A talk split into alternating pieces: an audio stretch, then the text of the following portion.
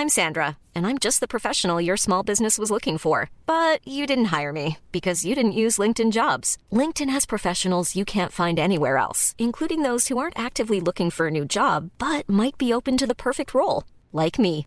In a given month, over 70% of LinkedIn users don't visit other leading job sites. So if you're not looking on LinkedIn, you'll miss out on great candidates like Sandra. Start hiring professionals like a professional. Post your free job on linkedin.com/people slash Meiner Meinung ist der Fußballsport keine Sportart, der für Damen geeignet ist.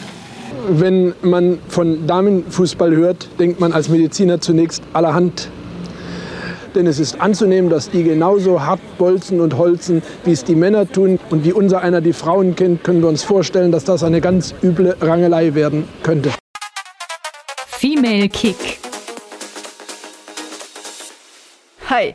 Hier ist der Sports Idols Podcast. Ich bin Felicia und über diese Männerkommentare, die wir eben gehört haben, die aus der Vergangenheit stammen, über Fußball spielende Frauen, hilft am besten eine ganze Ladung Humor. Aber der alleine reicht natürlich nicht aus, denn das, was damals und heute auch noch teilweise im Sport passiert, ist weit entfernt von Geschlechterfairplay. Da braucht es eine ganze, ganze Menge mehr, zum Beispiel Sichtbarkeit in den Medien. Daher freue ich mich sehr, dass ein ganz wunderbarer Ex-Kollege vom SWR, Schrägstrich der ARD, der Journalist und Filmemacher Jürgen Schmidt, sich dem Thema Frauen und Fußball angenommen hat und eine Dokumentation für die Sportschau im ersten und für die ARD Mediathek produziert hat. Sie heißt Der größte Gegner ist das Klischee 50 Jahre Frauenfußball. Und ganz kurz zur Einordnung, warum 50 Jahre Frauenfußball? Denn 1955 wurde der Fußball für Frauen vom DFB, also Schrägstrich den Männern, verboten.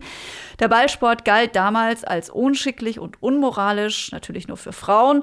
Und erst 1970 wurde das Verbot dann wieder aufgehoben. Und deswegen haben wir im Jahr 2000 2020 die 50 Jahre voll gemacht. Und äh, dieser Film, äh, der kommt mit ganz vielen Protagonistinnen daher, zum Beispiel Ex- Nationaltrainerin und Spielerin Silvia Neid ist mit dabei, Schiedsrichterin Bibiana Steinhaus oder Bärbel Wohlleben. Das ist äh, eine Fußballspielerin, die es 1974 geschafft hat, dass ihr Tor in der ARD Sportschau zum Tor des Monats gewählt worden ist. Also in dieser Dokumentation steckt jede Menge, aber dahinter eben Jürgen Schmidt. Und ich freue mich sehr, dass der Mann dahinter, Jürgen Schmidt, auch genannt Schmidti, heute bei mir zu Gast ist, um über diese Doku einerseits zu sprechen, aber natürlich auch über die Eindrücke, die er gemacht hat dabei und auch über seinen Job ganz allgemein. Er ist zum Beispiel auch Reporter beim ersten FC Kaiserslautern. Du bist ja hier, du bist ein Mann, ist gar nicht so selbstverständlich. Ich glaube tatsächlich, du bist erst die Nummer zwei in einer Reihe von, ja, nun erst 16 Podcasts, das heißt erst, aber du bist der zweite Mann, der mit dabei ist. Liebe Grüße hier an dieser Stelle an Tim aus Folge 14 und der Sportvermarktungsfolge. Er hat nämlich eine Spielerinnen-Fußballagentur. Du bist aber kein ja, kein Vermarkter, sondern ein, ein Journalist, habe ich ja schon erzählt. Und du bist vor allen Dingen als Sportreporter unterwegs. Wo denn überall? Ja, ich habe meinen Traumberuf, Sportreporter zu sein. Ähm, und ich darf äh, für die ARD den Ski-Weltcup begleiten im Winter. Bin dann äh, ein Kollege von Felix Neureuter jetzt, den ich als äh, Sportler schon sehr viel, sehr viel begleitet habe, viele, viele Fragen gestellt habe. Das ist eine coole Socke, oder? Coole Socke, cooler Typ und äh, ganz ehrlich, er war in seiner aktiven Laufbahn genauso wie er jetzt ist. Er ist, äh, er ist ja, ist irgendwie so ein, ein Schlitzohr, sonst wäre er auch nicht dahin gekommen, was seinen Sport angeht. Und es ist halt ein lustiger und äh, toller, ähm, geerdeter Mensch. Das hat natürlich auch mit seinen Eltern zu tun und die kenne ich auch ganz gut. Rosi und Christian. Rosi ist gerade erst 70, glaube ich, geworden oder 75. Tolles, tolles Team. Naja, gut, dann beim Schwimmen bin ich immer noch dabei als Storymacher. Da bin ich dann mit der Franzi von Almsig, die früher als Sportlerin schwierig war. Und dann als unsere Expertin war das fantastisch. Also auch Britta Steffen war auch äh, ähm, war auch dabei. Auch eine Schwimmerin? Auch eine Schwimmerin hier aus Berlin, beziehungsweise aus, äh, ja, irgendwo kommt sie hier aus dem Brandenburger Umfeld. Ähm, hat mir sehr, sehr viel Spaß gemacht. Ja, dann viel Fußball, der erste FCK. Da habe ich die guten Zeiten noch miterlebt. Du lachst schon. Ja, ja, und, die, die, Zeiten. Ich bin ja, ja auch FCK-Fan aus familiären Gründen. Gott sei Dank. Das war mein erstes Fußballstadion, der Betzenberg. Aber er ist ja schon äh, ein wenig äh, traurig. Also ich bin immer froh, wenn es nicht noch in den Ligen weiter runtergeht. Ja, also äh, die Corona-Zeiten, die habe ich jetzt, jetzt dritte Liga, ist ja ganz, ganz schlimm. Fritz Walter wird 100 in diesem Jahr. Alle äh, im Land Rheinland-Pfalz feiern den Fritz Walter und äh, dann spielt die Mannschaft ähm, in der, in der dritten Liga. Ne? Also äh, böse Zungen sagen dann immer, Fritz Walter dreht sich im Grab rum, der kann das alles nicht ertragen, was da oben auf dem Betzenberg passiert. Ja, Horst Eckel kenne ich auch gut, äh, über den mache ich auch gerade noch mal eine längere Dokumentation und ähm, ich komme gebürtig aus Nordhessen und hatte mit dem FCK nie was zu tun. Habe mir gedacht, was ist das für eine Gurkentruppe, Tretertruppe da, ja. Aber dann, als ich dann jobmäßig nach Mainz gegangen bin und, ähm, und habe den FCK näher kennengelernt, auch mal Fritz Walter die Hand gegeben, mich mit ihm unterhalten und so, da habe ich schon gedacht, ui, das ist was anderes. Und das hat mich dann auch ein bisschen infiziert. Ich muss aber als Journalist auch immer drauf gucken und sagen, das läuft nicht, das ist scheiße, was er da macht. Und, und da gab es halt ein paar Chefs dort, die haben den Verein richtig schön in die Sahne geritten. Oder musstest du dann kritisch hingucken? Auch wenn, ja, wenn man klar. da eine emotionale Verbindung dann über die Jahre hinweg aufbaut. Dann noch eine äh, persönliche, private Frage. Glaubst du denn, dass der FCK es mal irgendwann in den nächsten zehn Jahren wieder schafft, weiter nach oben zu kommen, Schrägstrich in die Bundesliga? Ja, natürlich glaube ich und hoffe, hoffe auch dran, weil ich, äh, weil ich, es ist, ist ja so, ich meine, natürlich, äh, viele Fans hängen so dieser vergangenen Zeit äh, hinterher und so. Und der hat ja eine wahnsinnige, wahnsinnige Tradition, wahnsinnige Erfolge.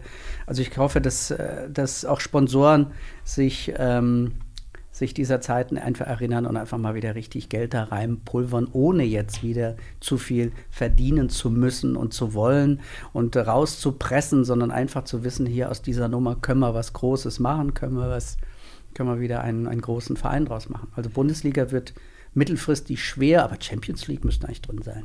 Das ist so gut. Ich muss auch ein bisschen lachen. Ich habe dich gerade fotografiert, während du gesprochen hast, habt ihr aber natürlich äh, angeregt zugehört, denn du sitzt hier gerade im Studio mit einer Sonnenbrille. Das ist, das ist ähm, natürlich hier auf dem Instagram-Kanal danach zu gucken. Wenn ihr das hier hört, dann geht auf jeden Fall mal auf Sports Idols drauf. Da gibt es ein Bild von Jürgen Schmidt äh, in Sonnenbrille bei uns im Studio. Ich bin natürlich eine coole Socke, das ist überhaupt keine Frage, aber ich muss auch erzählen, dass ich bisschen blind bin und hier in meiner Brille ist, äh, ist ein bisschen Stärke drin. Und deswegen kann ich dann Feli auch voll in Farbe und scharf sehen und das ist mir im Gespräch dann auch wichtig. So, es ist ja so, wenn du jetzt mal so mal so einen Überschlag machst. Beim Schwimmen hast du gerade von zwei Frauen gesprochen und so generell, aber würde ich mal sagen und wetten, dass du so als Sportreporter mehr über Männer berichtest. Ist das richtig oder nicht richtig? Ja, dadurch, dass ich halt viel Bundesliga-Fußball gemacht habe im Laufe meiner Zeit, habe ich natürlich viel, viel mehr mit Männern zu tun oder zu tun gehabt. Trotzdem habe ich auch immer wieder äh, viele Themen, ähm, auch, auch abseits des Sports, äh, mit, mit, mit Frauen gemacht und, und ähm, und die dann ein Stück weit begleitet, was mir auch sehr viel Spaß gemacht hat. Ich mache jetzt nicht nur Sport und da muss ich vielleicht noch mal erzählen, die Geschichte meines Lebens hat mit Sport überhaupt nichts zu tun, denn ich begleite seit drei Jahren eine junge Frau, die ist 25 Jahre, die hat Mukoviszidose und bis vor einem Jahr war ihre Lebenserwartung gleich null und sie war auf dem Weg zu sterben. Ich habe sie begleitet, auch filmisch. Sarah Schott heißt die Dame und dann war ich äh, dabei, wie sie auf der letzten Rille ihre Lunge bekommen hat und ich durfte sie dabei begleiten. Ich habe ein wahnsinniges, ein wahnsinniges Vertrauensverhältnis aufbauen können, auch zu den Eltern, die gesagt haben, ja, äh, Jürgen begleite das, äh, die junge äh, Frau möchte das auch. Jetzt hat sie Corona.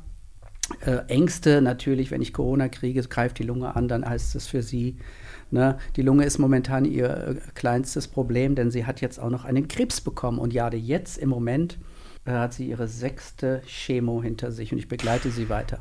Das ist das Thema, was mich immer wieder erdet. Und da komme ich gleich nochmal zurück, wenn wir dann über unseren Frauenfußball reden, weil ich einer meiner, ähm, meiner Interviewpartnerinnen dieses, diese Geschichte erzählt habe und diese Interviewpartnerin hat sich die Filme angeschaut und erst danach hat sie mir gesagt, Jürgen, wir machen das tief beeindruckend. Es würde mich äh, natürlich direkt interessieren, wer war diese Frau, wollte aber auch nochmal sagen, für alle, die sich dafür interessieren, das, was du da gemacht hast. Und ich finde so eine Arbeit so unheimlich wichtig. Und es gibt einem wirklich wieder, du hast es gesagt, das erdet und so eine Richtschnur, worauf es eigentlich wirklich ankommt. Und ähm, ja, gibt dir noch ein paar andere Beispiele, aber solche Schicksale vor allen Dingen, die kann man sich angucken. Sagst du mal kurz wo? Genau, bei YouTube stehen sie drin, äh, die, die die junge Frau, die ist tapfer, die ist, äh, das, die ist einfach Wahnsinn. Und äh, ich muss, musste so häufig weinen auch, weil ich immer wieder gedacht habe, das kann nicht wahr sein, wie sie damit mit ihrem Schicksal umgeht. Ihre Schwester ist daran auch gestorben an Mukoviszidose. Sarah Schott, äh, Sarahs langes Warten und Sarahs langer Atem sind zwei Filme, die ich gemacht habe, zwei Halbstundenfilme, die äh, auf YouTube stehen. Und, ähm, und da finde ich, sieht man ganz viel von dem, wie ich mit Menschen umgehe. Und das war dieser, dieser Interviewpartnerin, aber der Name sage ich natürlich erst später, wenn ihr Name fällt. Oder du kannst da mal raten, wer das gewesen sein könnte. Aber ähm, das war ganz wichtig, weil sie gedacht hat, okay, jemand, der so mit Menschen umgeht und so vertrauensvoll oder so, solche vertraute Situationen hinkriegt, dem vertraue ich auch. Jetzt würde ich einfach mal so tippen, Bärbel Wohlleben weil das ist so eine Lebensschule, da steckt Leben drin, das, was man darüber in deinen Filmen sicherlich lernen kann. Bärbel Wohleben ist es nicht, weil ähm, Bärbel Wohleben kenne ich schon ganz, ganz lange und zu der hatte ich auch immer einen ganz tollen äh, einen ganz tollen Draht. Und sie war dann letztlich auch diejenige, die gesagt hat, Jürgen, denken Sie dran, dieses Jahr 50 Jahre Frauenfußball, es war irgendwo im Januar oder Februar, und 30 Jahre Bundesliga. Und dann habe ich das Thema erst angeboten. Das hat dann funktioniert. Ah ja, wie spannend, weil danach hätte ich jetzt nämlich auch gefragt. Äh, ich habe meine Frage, warum ich gerade so auf, über wen du so berichtest, und jetzt hast du ja auch gerade, dass du abseits des Sports dich durchaus auch eben äh, für Frauen als Subjekte interessierst, aber im Sport ist es ja nun mal so, da gibt es ja eine eine sehr eindeutige Faktenlage, nämlich dass die Männer dominieren, gerade in Deutschland wegen des Fußballs in erster Linie. Seit wann machst du dir denn generell Gedanken, seit Bärbel Wohleben zu dir gesagt hat, Mensch, äh, guck mal, in diesem Jahr 2020 sind das wichtige Daten oder weil du einfach auch selbst irgendwie ein helles Köpfchen bist? Oh, ich bin natürlich ein helles Köpfchen, überhaupt keine Frage, aber ganz ehrlich, ähm, hatte ich äh, durch ein Gespräch mit ihr, ähm, hatte ich, äh, hat, hat sie mir das nochmal gesagt, oh ja, gibt es, Thema gibt es. Und dann bin ich dann los und habe es angeboten, wollte es eigentlich nur für den Südwesten machen, weil ich im vergangenen Jahr auch eine Serie gemacht habe mit einer Fußballspielerin von der TSG Hoffenheim, die dann so im On, also vor der Kamera, äh, unsere rheinland-pfälzischen Vereine Niederkirchen, Wörstadt, und Bad Neuenahr besucht hat. Wie geht's denen jetzt? Wie war das früher und so? Das war eigentlich ganz schön. Ich wollte es mit ihr wieder so produzieren. Und dann hieß es aber, ja, warum denken wir denn nicht mal bundesweit? Ich meine, du bist ein anerkannter Mann äh, in der ARD und äh, warum machen wir es nicht bundesweit? Und dann sage ich, machen wir es bundesweit. Und dann haben wir, das haben wir dann durchgekriegt. Finde ich gut. Äh, wir kennen uns ja auch schon lange. Also ich glaube so 2006, 2007, als ich beim SWR volontiert habe, da sind wir uns in Mainz bei einer Stage in der Sportredaktion über den Weg gelaufen, das allererste Mal. Und ähm, ja, dass wir uns wieder begegnet sind, war ja dann in Berlin. Anlass ist und war deine Doku über den Frauenfußball, die du eben im August 2020 veröffentlicht hast. Ähm, der größte Gegner ist das Klischee, 50 Jahre Frauenfußball. Und gibt es jetzt auch zu sehen, das kann man nicht oft genug erwähnen, in der ARD. Mediathek und auf YouTube. YouTube auf dem Sportschau-Kanal 50, äh, äh, das größte Gegner ist das Klischee, genau 50 Jahre Frauenfußball. Genau, ich habe es auch verlinkt auf sportsidols.com. Kann man unbedingt angucken, muss man angucken, muss, bewerten, klicken, muss. weil wir haben eine Mission, dass da auch ein paar Klicks noch mehr draufkommen. Ne? Natürlich. Ich finde auch jede Frau, da, ich meine, da geht es natürlich um Fußball. Die einen sagen, oh, Frauenfußball, aber es geht halt auch um, um die Rolle. Und äh, du bist äh, Teil dieses Films gewesen und ich war sau glücklich und sau froh, weil du es wie immer auf den Punkt gebracht hast ähm, mit deinen Aussagen. Da hätt, du hättest ja noch viel mehr sagen können, aber äh, es geht halt auch um die Rolle der Frau, um alles Mögliche. Ja, und das war mir wichtig. Genau, bevor du da näher drauf eingehst, aber erstmal eine Frage nochmal zurück. So ein Film, wie du ihn jetzt gemacht hast, wäre der auch vor 10, 12 Jahren so in der Sportschau möglich gewesen? Ich glaube nicht. Ich glaube nicht. Ein Kollege von mir hatte einen Film gemacht äh, vor drei, vier Jahren zum Thema Oh Gott, oh Gott, Frauenfußball oder so. Ne? Und das war halt wieder die Sicht, die Sicht von Männern auf den Frauenfußball. Ne? Auch teilweise diese, diese Situationen, über die man sehr schmunzeln kann und äh, jemand, der empathisch ist, der ist dann gleichzeitig auch geschockt. Ähm, so ging es mir dann. Und ähm, ich, vor zehn Jahren war das noch nicht möglich. Ich glaube, es ist, es ist jetzt möglich. Und ich glaube auch nicht, dass jeder diesen Film so gemacht hätte. Weiß ich auch nicht. Nö, das ist ja auch die Edelfeder Schmidti, die den jetzt auch Danke. so gemacht hat. Erzähl mal jetzt ein bisschen, worum geht's dir denn in diesem Film speziell und was macht ihn denn aus deiner Sicht auch besonders? Ja, ich finde, ähm, also ich wollte eine Zeitreise letztlich machen. Ja, also diesen, diesen Wahnsinn, der früher, ähm, der früher so passiert ist, der, der Zeitgeist, er war halt so, die Frau wurde so behandelt, es ist schlimm genug. Ähm, äh, es waren Kollegen von mir, die ich teilweise noch kenne oder kannte, die sich da ähm, verbal ähm, so verdribbelt hatten. Und, ähm, und, mir hat das einfach letztlich auch nur, äh, nur leid getan. Ne? Also ich wusste, ich habe überlegt, wie, wie, wie kriege ich das hin, wie hole ich das jetzt in die Jetztzeit und war äh, während der Interviews ganz gespannt darauf oder ich war, habe mich gefreut darüber, wie, wie, wie locker und selbstbewusst äh, die Frauen damit umgegangen sind. Gerade die Sylvia Neitz, gerade die Bärbel äh, äh Wohleben oder auch die Hannelore Ratzeburg, die DFB-Vizepräsidentin, wie sie doch gelassen da jetzt sitzen und, ähm, und das hat mir so gut gefallen. Und dann habe ich überlegt, ich wollte ich wollte unbedingt diese alten, das war von mir von Anfang an klar, diese alten Bilder mit Wim Tölke, der damals äh, der Oberchauvinist war, der ZDF-Sportmoderator. Im Sportstudio. Im Sportstudio damals. Und diese Bilder, diese Kommentare wollte ich nachher auf frische Bilder legen. Und da hat Mutter eine wunderbare Flanke nach halb links gegeben. Junge, Junge, Junge. Das heißt, äh, wenn der Wim Tölke sagt, jo, da hat Mutti wieder eine schöne Flanke nach links geschlagen. Und diese Aussage habe ich dann unter das Tor von Nia Künzer 2003, als Deutschland das erste Mal Weltmeister Golden wurde. Goal! Golden Goal, ja. Ich, und das sieht, das ist absurd. Also absurd und gut. Und es zeigt, was aus diesem Sport geworden ist. Und nachher hat diese Frau beispielsweise, die sich diese Filme von mir, wir haben äh, vor Stunden darüber gesprochen, angeschaut hat, die hat gesagt, das ist so klasse, das will ich genau so sehen in dem Film, das ist so klasse. Die hat sich darüber so gefreut. Tja, wer war das wohl? War das jetzt Nia Künzer oder Nein. war das Silvia Neid? Nein, nein, du hast die Frau Ratzeburg. Nein. Oh, okay, oh, wir, können, wir können ja noch weitermachen. Die waren alle dabei. Ich wollte auch sagen, ich finde, dir ist es super gut gelungen. Also ich habe da unheimlich gerne äh, zugeschaut und mich persönlich hat am meisten tatsächlich Silvia Neid überrascht. Also Nia Künzer kennt man ja als ARD-Expertin. Ne? Bei, bei den Länderspielen ist sie immer dabei und kommentiert und das dass sie eloquent ist und auch, ich sage jetzt mal, äh, gut verträglich, auch für Zuschauende bei Silvia Neid hat man da immer so ein bisschen so als Trainerin hat man ja auch immer so den Part, dass man manchmal auch Niederlagen gut sprechen muss oder Euphorie bremsen möchte oder überhaupt äh, auch vielleicht nicht immer ganz so nahbar wirken will. Und ich finde, das war jetzt, also ich war so überrascht. Ich habe die noch gar nie so gesehen. Ne? Ich kenne die noch als Kapitänin der Nationalmannschaft auch früher, deswegen habe ich ihren Lebensweg auch immer schon so verfolgt. Aber ich habe sie noch nie so locker gesehen. Also, dass sie da mal so sitzt, so lacht und auch so trocken abkommentiert. Ich dachte so, meine Güte, was hat, also wie man das auch dann hinbekommen hat. Also ich habe sie sonst noch nie tatsächlich irgendwo so gesehen. Wenn Sie mir jetzt ein Video zeigen würden von damals alten Herren, wo die Jungs mit ihren dicken Bierbäuchen rumlaufen, dann glaube ich jetzt nicht, dass das sehr viel besser aussieht. Nur den Frauen war es egal. ich fand es auch fantastisch, weil ich, ich habe gemerkt, ähm, also sie ist jetzt nicht mehr so im Fokus. Ne? Sie hat 2016 nach dem Olympiasieg der deutschen Frauen äh, in Brasilien hat sie dann aufgehört und äh, sie wird jetzt nicht mehr so oft nachgefragt. Insofern war das vielleicht auch ein Grund, warum sie so war. Dann bin ich mit ihr so umgegangen, wie ich mit allen umgehe und bin halt auch frech und jetzt nicht zu demütig, sondern wir haben da eine, wir haben da eine gute, eine gute Gesprächsatmosphäre. Und dann war, glaube ich, auch wichtig, dass ich in beiden, allen Interviewpartnern, habe ich die alten Bilder gezeigt, mit dem Kommentar und den alten Bildern.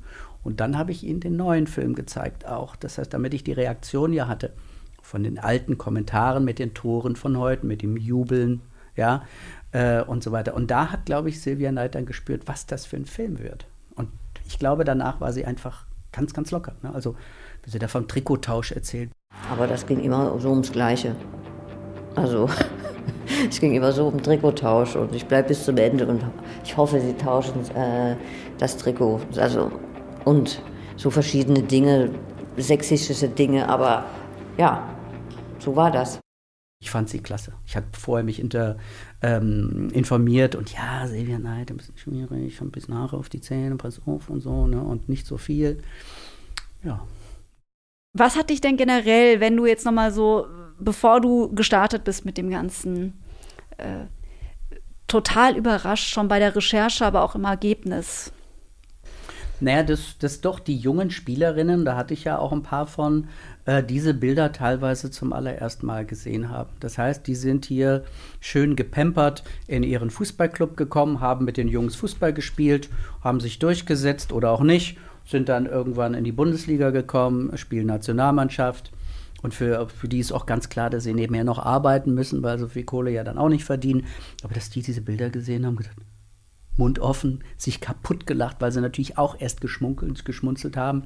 Und dann gleichzeitig oh, sind wir froh, dass wir diese Sachen nicht haben aus dem Weg räumen müssen, sondern dass das andere Leute für uns gemacht haben. Also sehr viel Respekt, die die Jungen, natürlich äh, so Leute wie Anne Trabant oder Bärbel Wohleben oder Silvia Neid auch hatten, weil die haben diese ganze Arbeit schon mal weggemacht. Für dieses Jahr jetzt hier selbstverständlich. Ja.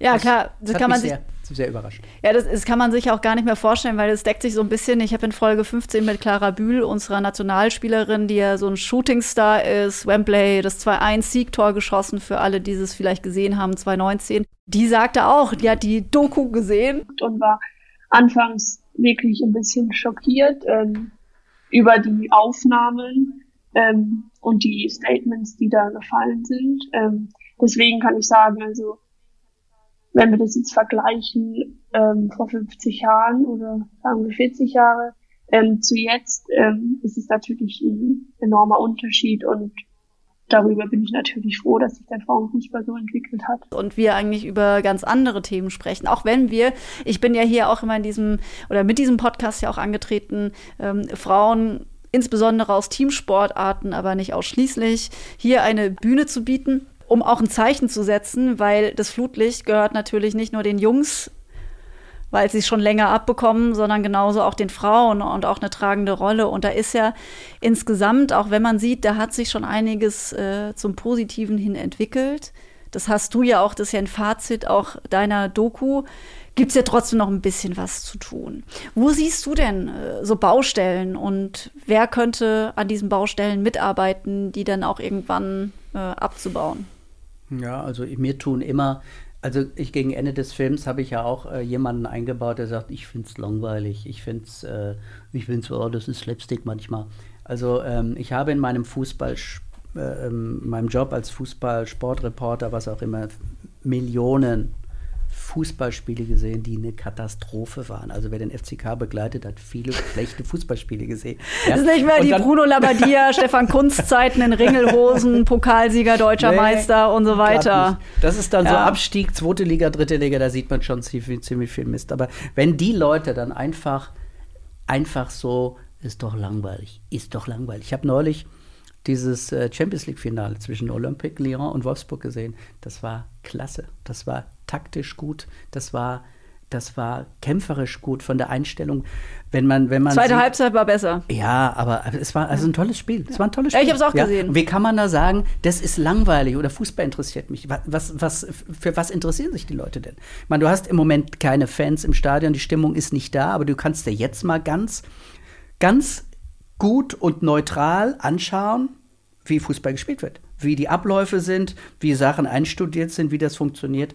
Da ist es doch perfekt. Da wünsche ich mir einfach von vielen, vielen Männern, ja, dass sie einfach mal von ihrem Ross runtergehen und nicht von vornherein sagen, ey, scheiß um Frauenfußball, sondern sich das mal anschauen, mal überlegen, was passiert da eigentlich. Wobei ich da sagen muss, es sind ja nicht nur die Männer, es sind ja auch die Frauen. Also ich kenne ja, ja genügend Frauen, die ja. auch so irgendwie sagen, ja, aber warum muss eine Frau denn Fußball spielen? Mich interessiert es nicht. Das ja. ist doch ein Männersport. Also das ist auch so ein bisschen so dieses Vorurteil, das so ein bisschen wie, nee, ähm, ich bin zwar für Gleichberechtigung und ich will irgendwie gucken, dass ich auch den Job machen kann, aber mein Mann, der soll niemals ähm, äh, zu Hause bleiben, weil der muss ja auf jeden Fall arbeiten gehen, sonst ist er ein Weichei. Und so ähnlich ist diese Argumentation oft auch bei Frauen im Fußball. Mhm. Also zumindest erlebe ich das immer wieder ja. so. Insofern geht es an eine Gesamtadresse äh, geschlechterübergreifend, zumindest aus meiner Sicht. Ja, aber Silvia Knight sagt es ja irgendwann in, äh, in meiner Doku auch. wir wollen doch gar nicht, dass das alle Leute gut finden. Darum geht es doch gar nicht. Ja, sie meint, ich finde auch nicht alles gut, ich gehe auch nicht überall hin. Aber es geht doch darum, den Respekt zu haben. Wenn die Frau Bock hat auf Ball, dann soll sie Ball machen. So, dann lasse doch spielen, wenn sich dieser Sport vermarkten lässt, wenn es dafür Sponsoren gibt, ja, wenn man dafür sorgen kann, dass die Fußballspielenden Frauen heute in der Bundesliga dann auch davon irgendwann mal leben können oder sich ein bisschen Kohle zur Seite legen können, dann ist doch, ist doch alles wunderbar. Sag mal, dass der DFB zum Beispiel nicht wie Brasilien, ähm, es ist ja so ein, ich weiß nicht, ob du es mitbekommen hast, Brasilien hat ja angekündigt, der Verband ähm, die gleichen, die gleichen Prämien Gehälter, zu ne? bezahlen ne? oder mhm. Gehälter ne, mhm. in den Nationalteams mhm. zu bezahlen, egal ob Mann, Männerteam oder Frauenteam. Mhm. Ähm, der DFB ist da mal wieder vornehm zurückhaltend und sagt, wir wollen es optimieren, aber, aber, aber. Mhm. Wie blickst du denn auf sowas? Ist es auch zu, zu forsch gefordert, sage ich mal, zu sagen, geht doch da mal voran? Kann man das vom größten Verband, Fachsportverband dieser Welt erwarten oder ist das halt so, mit dem wir uns noch abfinden müssen? Ja, ich glaube, da gibt es natürlich immer noch viel, viel Luft nach oben.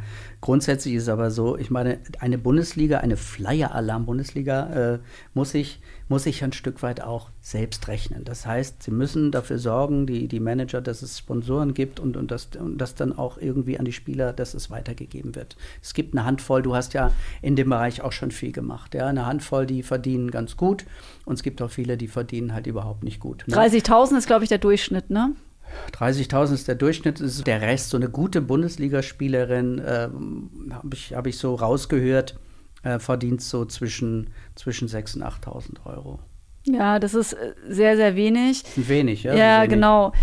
Jetzt locken ja gerade so die großen Clubs. Die Penny Harder ist ja auch gerade gewechselt, ja. weg von Wolfsburg da soll die ja zumindest da ein aufgestocktes Salär jetzt bekommen hm. in Großbritannien. Chelsea, Chelsea. Äh, ja, genau. Und, genau.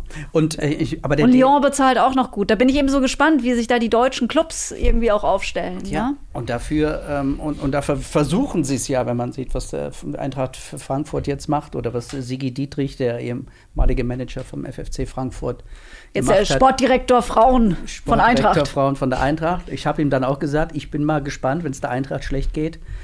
Also dem Bundesligisten, den Männer-Bundesligisten, bin gespannt, wie sie das dann weiter, äh, weitergeben dann und inwieweit sie sich an ihre Sachen halten. Aber nochmal zurück zum DFB. Ich finde, äh, er ist ja äh, sehr, immer sehr, sehr zurückhaltend, der DFB. Und ähm, ähm, ich weiß es nicht, ob der, ob der ähm, Sportskollege Keller da an das Thema auch mal rangehen müsste. Zumindest die Prämien. Ich meine, bei der Bundesliga, es muss sich, es muss sich irgendwie tragen. Also, wenn, wenn keine Leute hinkommen, kommen da keine Leute hin. Pauli, Paul, äh, Pauline Bremer hatte mir gesagt, sie hat ja in Manchester gespielt und Lyon und die meinte, dass sie ganz häufig Spiele gemacht hätten mit Man City ähm, im, im großen Stadion wo die Männer auch spielen von Manchester City. Und das, wenn sie mal so Events gehabt haben, Derbys und so weiter gegen Manchester United etwa, da waren da 30, 40.000 Zuschauer. Ne? Und das habe ich dem äh, Sigi Dietrich dann auch gesagt, dass, dass man solche Events, Derbys einfach häufiger dann auch mal im Eintrachtstadion machen müsste oder Wolfsburg dann in der, in der, in der Wolfsburg Arena. Äh, dass es, äh, dass es auch mal noch mal eine Möglichkeit wäre. Aber die Bundesliga, die muss ich irgendwie tragen und das Geld müsste dann umgelegt werden. Bei Prämien von Großereignissen weiß ich nicht, warum die Männer mehr kriegen sollen als die Frauen. Ja, das finde ich eben auch. Deswegen ja auch auf Verbandsebene ist es ja super spannend zu beleuchten. Ich glaube auch im Ligabetrieb, da haben wir bei den Männern ja die DFL und eben in der bei den Frauen mit Flyer-Alarm ja auch ähm, eigene Strukturen, über die man sicherlich dann auch, äh, die sich irgendwo tragen müssen. Aber ich denke, das ist halt Henne-Ei-Prinzip. Ne? Irgendwo muss man halt auch mal anfangen. Und ich verstehe auch ehrlich gesagt nie so die Haltung von einigen Bundesligisten, die Männerteams haben und dann aber sich so ein bisschen davor scheuen, sie äh, weitere finanzielle Mittel auch in den Frauenbereich zu stecken, weil ich denke mir irgendwie, das gilt auch übrigens für Sportartikelhersteller. Ja Mensch, irgendwann, ihr müsst doch auch mal, das Rad kann man nicht immer weiter drehen und ein Rad, das man total gut drehen kann, weil da noch so viel Möglichkeiten existieren, ja, sind bei den Frauen. Ja. Wie könnt ihr denn so deppert sein? Ist da niemand bei euch in der Strategie, der einmal irgendwie auch 10 Jahre, 15 Jahre nach vorne guckt? Also man kann ja nicht immer Status quo. Also wissen wir doch alle, die Automobilbranche, die in den letzten Jahren so positiv existiert hat, die wird, wenn man jetzt nicht mal irgendwie anfängt, äh, nach dem Morgen zu streben, irgendwann halt einfach so nicht mehr existieren können. Genau Aber die Leute sind halt wahrscheinlich einfach im Moment noch zu satt, um da Bewegung Ja, reinbringen ich zu wollen. ich, wie gesagt, ich, ich verstehe es auch nicht. Und, und es ist ein dickes Brett, was da gebohrt werden muss, aber ähm, ich finde, das wäre ein super Zeichen, also wenn da mal mehr passieren würde. Mhm. Ich habe übrigens immer noch nicht aufgelöst, wer diese Frau ist. Bibi Steinhaus? yeah, Bibi Steinhaus war nicht bei dir auch zu Gast. Also schließe ich an, die hätte ich auch gerne mal hier im Podcast. Also, das ist eine richtig tolle Frau, ja. Und ähm, ich habe dann den Kontakt geknüpft. Ähm, und, Hast du sie einfach ähm, angeschrieben oder kanntest du sie? Äh, ich habe sie angeschrieben, ich kannte sie nicht und ähm, man, man hatte mir nur gesagt, na, sie ist halt auch sehr, sehr vorsichtig. Man, das kann ich mir auch vorstellen, sie hat ja auch einiges durchgemacht und so weiter. Und dann habe ich ihr dann. Wie, was meinst du, durchgemacht?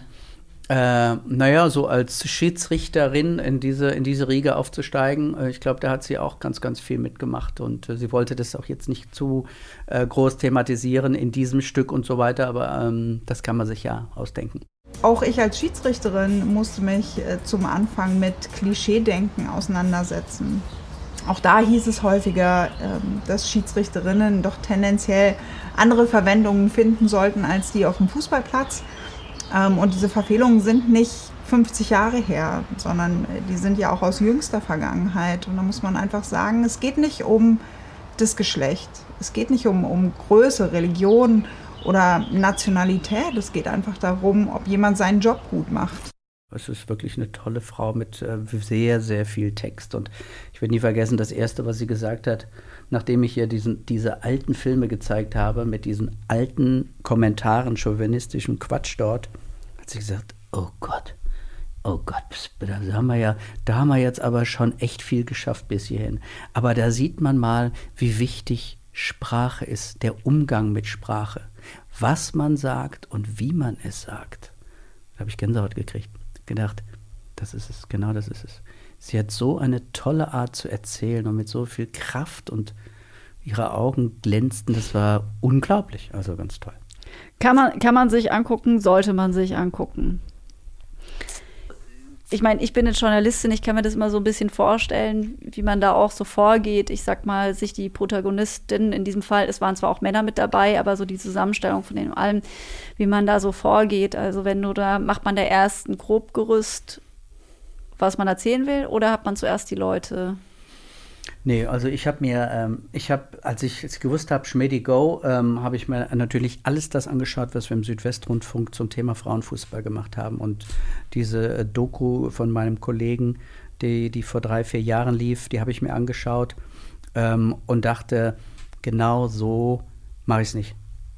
Ähm, ich möchte, ich fand das gut, das ist auch ein sehr guter Filmemacher, aber ich wollte auf keinen Fall diese, diesen Blick von oben machen. Und dann war mir sicher, die Idee hatte ich relativ schnell, dass ich ähm, diese alten Bilder nochmal mit, äh, diese alten Kommentare mit, mit neuen Bildern bestücke.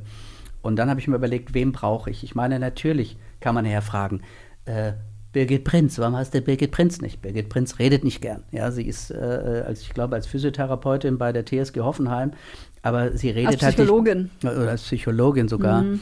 Ähm, und äh, sie redet nicht gern mit Journalisten. Deshalb habe ich sie trotzdem vorkommen lassen. Oder Steffi Jones, warum sie nicht? Oder warum nicht Inka Grings?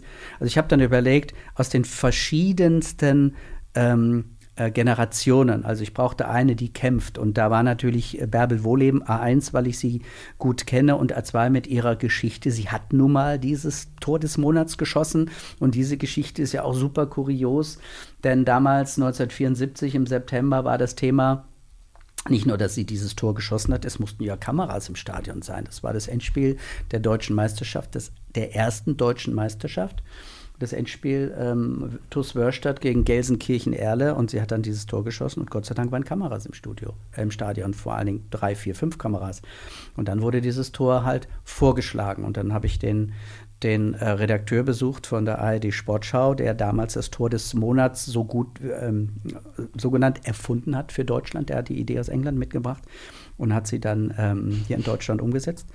Und er hat dann gesagt, also bei uns wurde ganz schön heftig ähm, über über dieses Tor oder über Frauenfußball gesprochen und das war nicht sehr nett für die Frau. Also das ging aber in allen Redaktionen so, das war in der ganzen Gesellschaft so, aber äh, damals halt auch bei der Sportschau. Und er, ähm, wo ich auch gespürt habe und ich kenne ihn immer als sehr sympathischen und äh, guten Typen und dem waren diese Klischees Schnuppe. Und er hat einfach gesagt, es ist ein tolles Tor, das nehmen wir jetzt mit in die Auswahl. Das wurde dann mit überragender äh, äh, Mehrheit ge ge äh, gezogen, nee, gewählt. Ja, damals wurde er noch mit Postkarte und sowas, und dann wurde der Sack ausgeschüttet. Und dann hat sie, hat sie da gewonnen, die Bärbel Wohleben. Und dann war sie bei, bei Oskar Klose, das war der Moderator damals, als bei der Auslosung. Und dann hat sie dann, hat er sie dann gleich gefragt, wie das denn ist mit Haaren und Kopfball, ob das denn geht und sowas. Da habe ich mich gefragt, was haben die Frisuren mit dem Kopfball zu tun? Ja, aber gut, das war deren Denke. Ich selbst habe da anfänglich sehr viel Angst gehabt und habe mich also immer davor gedrückt, den Ball mit dem Kopf anzunehmen. Aber ich habe dann einigermaßen dahingehend trainiert, dass es jetzt doch in etwa geht. Ich habe einfach darauf geantwortet, wie sich das für eine anständige Frau gehört, die immer den untertanen Geist gegenüber dem Mann gezeigt hat. Und ja, ähm, ich fühlte mich nicht angegriffen. Total absurd. Ja, die dämlichen Total Fragen. absurd. Und so hat sich dann dein, dein Team von alleine aufgestellt. Genau, genau, das, Ja. äh, genau. Hatte ich Bärbel Wohleben für die, für die alte Zeit, hatte dann ähm, Sylvia Knight als im Grunde sie, sie klammert ja ganz viel. Sie klammert Alles ein. Alles ein. Bei, beim sie hat ersten, alles gewonnen. Ja, sie hat alles gewonnen. beim ersten Spiel der Nationalmannschaft gegen die Schweiz auch mit dabei. Ne? Zwei Tore geschossen genau. in diesem Spiel in Koblenz 1900. In den Jugendhosen. Ja, genau. Ja. Und äh, äh, Fokuhila, glaube ich, ne? Also vorne kurz, hinten lang hat sie ausgesehen. Also wie sie, wie sie alle ausgesehen, aber es war eine fantastische Fußballerin. Ich kann nur immer wieder sagen, Film angucken und dann sieht man ja, das. und dann sieht man das alles. Ja. Und dann sieht man auch ein Tor von ihr. 1988 hat das Tor des Monats geschossen. Und von außerhalb des 16ers nimmt sie einen Ball Volley und hämmert ihn ins Toreck oben. Also das hätten wir Männer auch so nicht so einfach hingekriegt. Das hat sie, sie war klasse. Sie hat dann wirklich eine, eine, eine lange Zeit hat sie ähm, abgebildet. Dann brauchte ich noch jemand von, aus der neuen Zeit, dadurch, dass die Nia unsere ARD-Expertin ist, ich sie A1 sehr mag und A2 ähm, sie gut erzählen kann, habe ich dann diese, diese Generation von wegen, die konnten dann Fußball spielen, haben sich mit dem Fußballspielen das Studium finanziert. Ne? So, und dann ging es dann weiter, dass ich dann äh, auf jeden Fall auch noch drei Sportlerinnen hatte, die, die, da war mir wichtig, dass ich äh, Fußballerinnen habe, die man A1 nicht so kennt und A2, die auch noch arbeiten mussten, die gesagt haben, ja, Aber da gibt es ja ein paar von. ich bin die eine ist Immobilienkauffrau Ja. und die andere arbeitet noch in der Bank. Die eine spielt jetzt hier in Potsdam ums Eck Merlebad und äh, und und äh, ja und da war ich mir dann oder habe gehofft, dass die die alten Sachen noch nicht so gesehen haben, aber die haben inhaltlich auch alles super super gepasst. Ja, Ja. beim Tätowierer warst du da. Ja, und Bibiana. Steinhaus, weil ich wusste, dass sie, dass sie meinungsstark ist, dass sie auch Ähnliches erlebt hat und sie kommt auch aus dem Frauenfußball. Sie hat am Anfang in den ersten Jahren auch immer mal gespielt und dann hat sie auch Frauenspiele ähm, gepfiffen. Sie kennt dann beides. Genau, etablierte Ja. Männerfußball. Ja. Nimmt auch noch mal ein bisschen Traffic mit. Ja. Genau. Ja. Genau. Und deswegen, sie war letztlich die bekannteste. Ich habe dann auch gesagt, äh, Frau Steinhaus, Sie sind ja jetzt die bekannteste von allen. Sie sind ja bekannter als Silvia Neid. Ja, sagt sie, ja, es ist halt so. Es hat halt mit diesem, mit diesem äh, Bundesliga-Fußball zu tun und so. Ne? Ja, und natürlich der Hype, der dann um eine weibliche Schiedsrichterin, Ja. ist auch ein weißer Schimmel eigentlich, um Genau. eine Schiedsrichterin Ja, ja. in der Männerbundesliga ja. sich dann eben auch so entfaltet. Ach, und dann hatte ich ja noch eine Journalistin Mhm. dabei. Ach so, ja. Die hat die Rolle der Frau gesprochen, beispielsweise auch ganz toll. Ganz toll. ja, wie heißt sie denn? Felicia Mutterer irgendwie, Achtung Broadcast in Berlin, die hat so eine Muss ich auch direkt mal googeln. Podcast Sports Idols oder sowas. Also, Ja, hab die mal irgendwann auf jeden Fall, die war auch noch kennengelernt. dabei. Die war auch noch ne? dabei, aber die ja. war super. So, dann haben wir sie jetzt. Ja, danke, das ist doch schön. Äh, dann haben wir so deine Runde perfekt. Äh, ich muss ja noch eine Sache zu Silvia Neid sagen. Ich habe ja früher immer, die, immer sie damit verbunden. Ich war so äh, großer, großer Lothar Matthäus-Fan. Ne? Also deswegen hatte ich auch meine in der F-Jugend, meine erste Rückennummer war die 8. Die hatte er damals noch. Ähm, ja, Gladbach Bayern, genau, erst später ist er dann zur 10 geworden. Und ich fand immer, sie war so ein bisschen der weibliche Lothar, was Ja. immer total doof ist, dieser Vergleich. Aber ich fand Okay. die auch so ein bisschen wuchtiger und mochte auch immer den ähm, Spielstil. Und weil du jetzt gerade von diesem Tor erzählt hast mit dem Volley, ich würde sagen, Lothar hat sowas ja auch mal hinbekommen. Nachdem er von Inter wieder zurückkam zu Bayern, hat er ja da irgendwie so ein Megator geschossen. Ja, aber da musste schon Lothar Matthäus heißen, ja. Und äh, je- äh, die anderen aus der, also, äh, das siehst du selten so ein Tor. Ja, ja, abs absolut. Ich wollte das nur dick und fett unterschreiben, ist mir gerade noch in den Kopf gekommen. Jetzt ist es ja so, wenn man so einen Film macht und ich habe es ja jetzt schon ein paar Mal gesagt, ich war ja früher auch in der äh, Sportredaktion des SWR oder generell in Sportredaktionen unterwegs. Es ist ja mitunter immer dann, wenn man sich vor allen Dingen um, um Frauensport-Team Teamsport kümmert, ähm, ist es ja auch so, dass man da manchmal schon so einen Lächler auch unter Umständen von den Kollegen bekommt. Das war früher mal so. Äh, da wird dann halt auch zum Handball, wenn da Frauen spielen, Bundesliga, nur mal eine Kamera mitgeschickt und in anderen Bereichen sind da mal drei Kameras unterwegs. Wie ist es denn mittlerweile auch mit den Reaktionen so intern? Naja, also als, als es dann klar war, dass ich den Film äh, mache und dann natürlich da wochenlang da sitze und recherchiere und mache und so, kommen schon die einen, äh, sagen wir mal, die, die dich, die dir wohlgesonnen sind. Es gibt ja immer wieder Leute, die dann auch äh, ich, ein bisschen neidisch sind und sagen, dass dann so, dass im Grunde gar nicht so gut finden, dass ich den Film mache, aber es ist halt so. Und ähm, und aber grundsätzlich ist es sehr wertschätzend und, und dann äh, fragen die Leute, was hast du denn vor, was willst du machen? Erzähle ich halt, was ich vorhabe und so weiter. Und ähm, hol mir auch immer noch mal ähm, das ein oder, den einen oder anderen Tipp von einem, von einem Kollegen, was er denkt und so weiter. Denn als Mann, ich wollte nicht einen Mann, ein Mann macht einen Film über Frauenfußball. Das kann ja sehr schnell auch in die Hose gehen. Ne? Also für mich war es wichtig, dass dieser Film von einer Frau gesprochen wird. Für mich war es wichtig, dass natürlich die Mehrzahl Frauen sind, ja. Und ich ja natürlich in, in dem Text später immer wieder auch gedacht habe, kann ich das so scharf formulieren oder nicht und so. Ähm, also das, äh, das, war mir, das war mir sehr, sehr wichtig. Und im Haus, also wir haben es dann auch im Haus geschnitten, mit, war mir auch wichtig, dass ich eine Frau habe. Das war ein bisschen, bisschen Huddel, weil wir hatten äh, in Mainz beim SWR, weil Sommerferien waren, die guten Cutter waren irgendwie alle im, im, äh, im Urlaub. Und ich wusste, dass in Baden-Baden, wir sind ja ein, äh, eine Zwei-Länder-Anstalt, Baden-Württemberg und Rheinland-Pfalz und Baden-Baden ist auch ein Standort, da gab es eine Cutterin, mit der hatte ich bei der Fußball-WM zusammengearbeitet die Ina, die das äh, fantastisch zusammengeschnitten hat, auch eine 25-jährige junge Frau, die aber auch Fußball gespielt hat. Ne? Ah, Frau, ah, selbst Fußball gespielt und sehr flink und gut an den, an den Tasten. Sie hat äh, dieses System, diesen Avid, das Schnittsystem so beherrscht und ich bin ihr sauglücklich und saudankbar, dass sie das so toll hingebracht hat.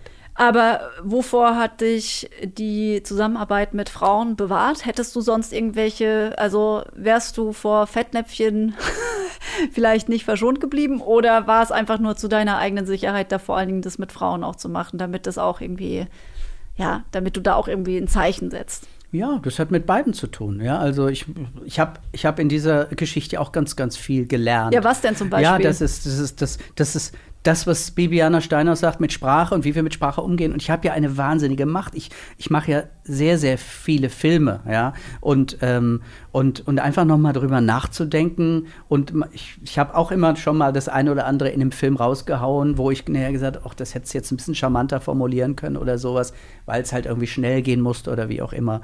Und ähm, dass man einfach mehr ähm, ja, mehr, mehr, mehr aufpasst, was man sagt und dieser Respekt vor Leistungen. Ja, wenn jemand eine Leistung bringt. Und da äh, zitiere ich dann wieder Silvia Neid, ich will nicht alles gut finden, ich muss nicht alles gut finden. Nur den Respekt vor der Leistung. Ja? Ob das jetzt eine Frau ist oder ein Mann oder, oder wer auch immer, das, äh, das, das ist wichtig und dass man nicht von vornherein abwinkt. Genderst du zum Beispiel auch Sprache? Also ich habe gestern gerade eine Veranstaltung moderiert. Da haben dann alle, äh, die im Zoom-Publikum saßen, also es war ein digitales Event, die haben ganz selbstverständlich immer die Kolleginnen, also mit der, dieser kleinen Pause Kolleginnen, also gesprochen. Ich finde, das ist sehr verblüffend und ich habe das Gefühl, alle, die so Ü25 sind, die können das so astrein. Ist das was, womit du dich auch beschäftigst? Nee. Nee, das nicht. Bist du denn Feminist? Du, durch den Film habe ich ein Stück weit, äh, ja, habe ich das Gefühl, dass ich ein bisschen, bisschen angekommen bin in dieser Welt, dass ich mir mehr Gedanken mache darum. Also ähm, ich habe auch bei uns in der Redaktion immer gesagt, wir brauchen eine gute Storymacherin. Eine, eine, wir hatten, waren auch immer Männer dominiert. Ähm, das äh, wechselt sich gerade so ein Stück weit. Ne? Und ich habe immer gesagt, auch zu meiner Zeit, am, also Anfang, äh, sagen wir in den Nullerjahren oder so oder Ende der 90er, wir brauchen einfach eine gute, eine gute Frau in der Redaktion, weil die Themen dann einfach nochmal anders sind. Ne? Natürlich braucht sie eine gute Ausbildung, sie muss Interesse haben, Fortbildung zu machen und so weiter, aber dann die Themen auf ihre Art äh, umsetzen. Und das, äh, dafür habe ich immer plädiert und das habe ich auch meinen Chefs immer gesagt guck mal, dass wir eine, eine Frau haben. Ich habe mich damals in der Redaktion, ich weiß noch, Franziska Schenk, die Moderatorin, die Eisschnellläuferin der ARD, da habe ich mich äh, sehr gerne drum gekümmert. Äh, wir haben so Interviewserien gemacht, weil ich ähm, bewusst mein Wissen dann auch immer wieder weitergeben wollte, damit ähm, die Frauen dann im Sport einfach äh, es einfach haben. Jana Azizi beispielsweise, das ist äh, die, ähm, die war bei uns in der Redaktion beim längeren, längeren Praktikum, die ist jetzt bei RTL und hat die, die Sky Nachrichten, Sportnachrichten gemacht. Da habe ich auch viel mit ihr mit Zeit verbracht, mit ihr versucht, äh, ja, sie einfach ein Stück weit weiterzubringen. Also, du bist ein Frauenförderer, das können wir so festhalten. Wer ist denn dein äh, Sportidol? Wir sind ja hier bei den Sports Idols sozusagen äh, jetzt auch schon fast am Ende angekommen. Da gehört es zur festen Frage wer denn dich persönlich auch ähm, aus dem Sport sehr stark begeistert hat. Da bist du jetzt auch nicht festgelegt auf Geschlecht. Du darfst jetzt sagen, was du möchtest. Naja, ich muss sagen, dass ich ähm, ein Ski-Alpiner bin und ähm, da ist ja die Generation vom Vasi. Äh, Vasi, Christian Neureuter, äh, Rosi Mintermeier. Ähm, ich muss sagen, das ist, ich habe auch äh, Toni Seiler, ähm, Karl Schranz, äh, Franz Klammer, die ganzen Leute kennengelernt und da muss ich, das hat mich schon sehr beeindruckt. Fritz Walter, wir haben schon drüber gesprochen, die alten, die alten Recken, äh, Günther Netzer, jetzt, du wolltest einen wissen, ne? Ja, am liebsten wären wir jetzt einer. Da war sie. Da war sie. Da war sie, da hatte ich eine. Haben wir noch Zeit? Ja, klar. Haben wir noch Zeit? Okay, wir haben noch Zeit. Also, Vasi, ähm, Vasi habe ich äh, vor vielen, vielen Jahren mal in Wengen gesessen ähm, abends zusammen und dann hat er erzählt, ja, sie hat, sie hat sich jetzt ja wieder ähm, äh, seinen Olympiasieg 1994 in Lillehammer, ist er zweimaliger Olympiasieger geworden. Ne? Und, und wir waren zufällig, das war dann 2014, waren wir dann auch in Lillehammer Quidfjell und haben dort unseren Weltcup übertragen. Und dann hat er so erzählt die Geschichte, ich weiß noch ganz genau, ich war in, in Lillehammer im Olympischen Dorf und ich hatte immer so Hunger, das Essen war so schrecklich. Und dann bin ich dann abends, äh, bin ich dann immer zu McDonalds ja, äh, über die Straße gegangen. Und, und, dann bin ich erwischt worden von einem äh, italienischen Rodler, der hat gesagt, ja Vasi, was willst du denn machen? Ich hatte eine italienische Frau, also die Südtiroler, die waren mir immer sehr, sehr äh, nah. Und ähm, und hat gesagt, ja, äh, ich will was essen ja, wieso, komm, komm zu uns, kriegst, kriegst Nudeln und dann äh, gewinnst, wirst du morgen Olympiasieger. Ne? Okay, dann geht er zum Italiener, isst da seinen Nudeltopf mit, den, mit der italienischen Mannschaft und am nächsten Tag war sie, wird Olympiasieger. Ja, und, es, und das war so fantastisch. Eine geile Nummer, geile Nummer. Und er sagte, ja, drei Tage später stand der Riesenslalom an. Das erste war Super-G, der zweite war Riesenslalom. Da ist er dann so zu selbst zu dem, zu dem äh, Rodler hingegangen. Ja, kann ich noch mal ein paar Nudeln haben? Ja, okay, kriegst wieder ein paar Nudeln. Nächsten Tag wird er Olympiasieger mit den Nudeln. So, die Geschichte erzählt er mir in Wengen. Ich habe gedacht, okay, drei Wochen später sind wir in Quidfjell. Ich habe den, den Rodler, äh, den Hans-Jörg Raffel war der Rodler und dann, dann habe ich den Rodler rausgekriegt und habe dem Rodler gesagt, Herr, Herr Raffel, haben Sie nicht Bock, äh, mal nach äh, Norwegen zu kommen? Da war sie es auch da, er weiß nichts davon, wir wollen ein besonderes Stück machen. Dann ist er auf eigene Kosten mit seiner Frau nach nach, ähm, nach Quidfell gekommen, in dieses Hotel, hat die Nudeln, die Zutaten zu den Nudeln mitgebracht nee. und hat nochmal diesen Nudeltopf gemacht. Der Vasi wusste nichts, ja, das war alles vorbereitet.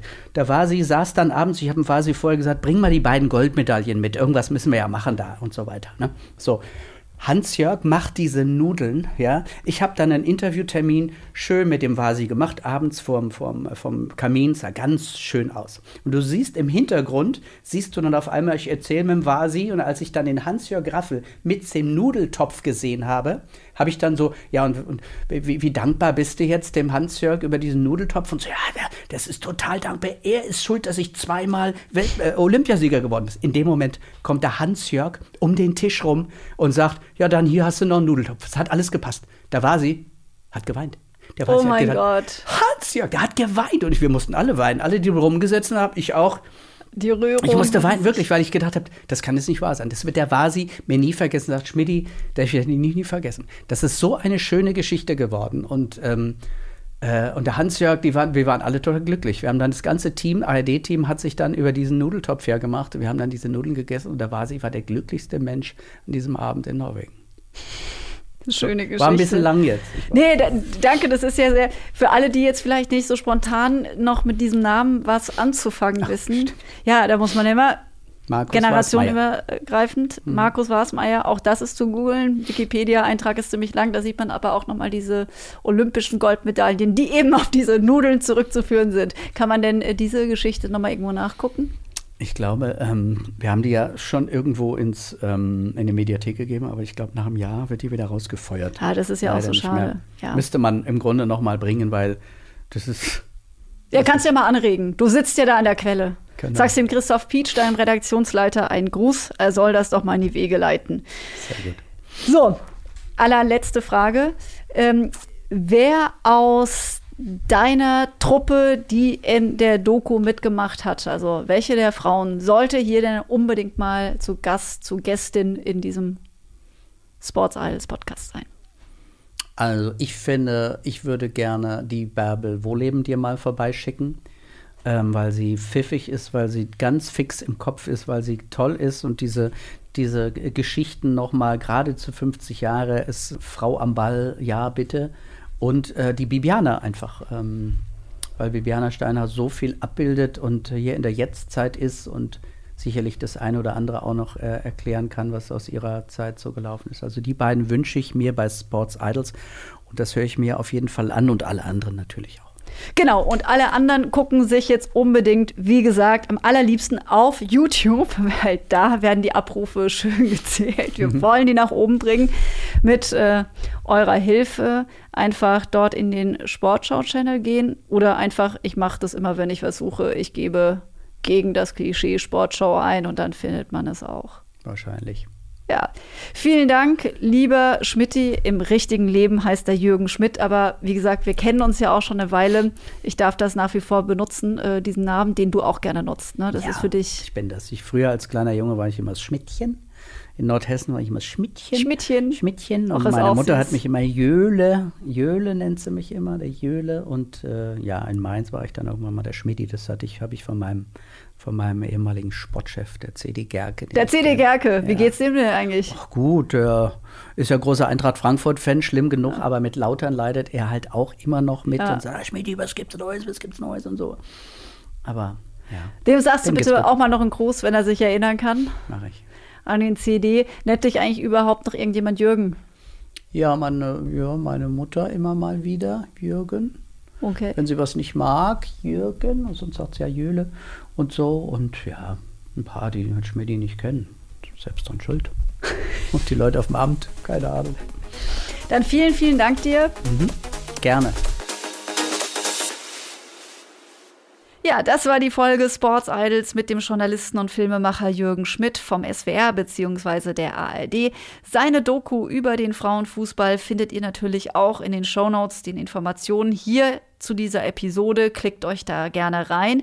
Und der Tipp von Schmidti, der ist natürlich mein Befehl. Das nächste Mal ist ja Bärbel Wohleben dabei, die erste Frau, die das Tor des Monats einem Wettbewerb der Sportschau gewonnen hat. Das war 1974.